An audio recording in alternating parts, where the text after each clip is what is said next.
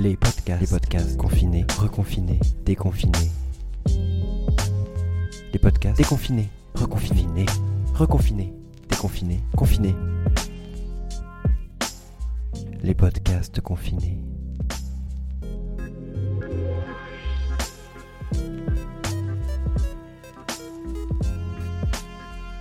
Salut, c'est Cocotte. Pour une fois, je voulais m'adresser à vous directement, avec mes mots, à moi. Pour vous dire que les podcasts confinés sont en pleine mutation.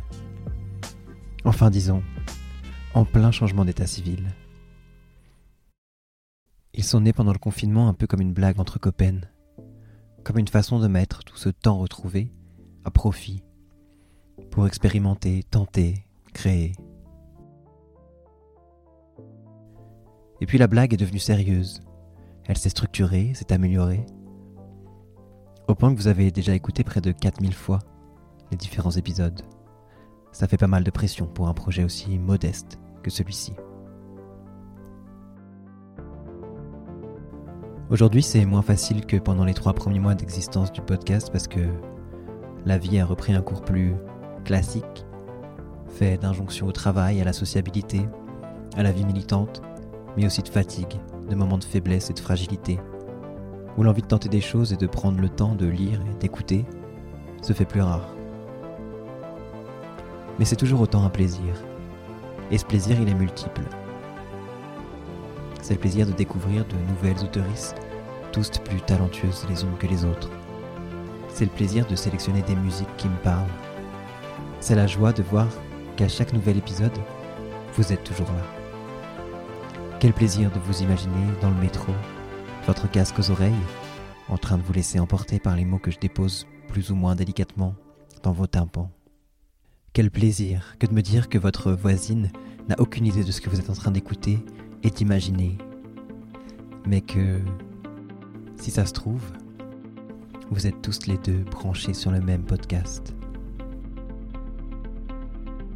Et surtout, je me dis, enfin j'ai envie d'espérer, que ce podcast, au-delà du plaisir qu'il m'apporte, est aussi utile et politique. Pas parce que j'ai l'ambition de révolutionner quoi que ce soit avec cet objet,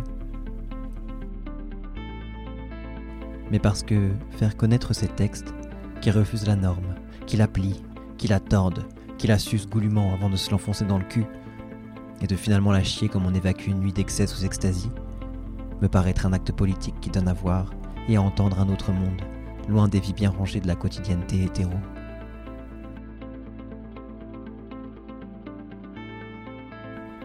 C'est aussi pour moi un acte de transmission pour tous celles qui, comme moi, ont trop longtemps peiné à trouver d'autres imaginaires que ceux du couple hétérosexuel et de sa routine missionnaire, bébé, pavillon, chien-chien et rebelote.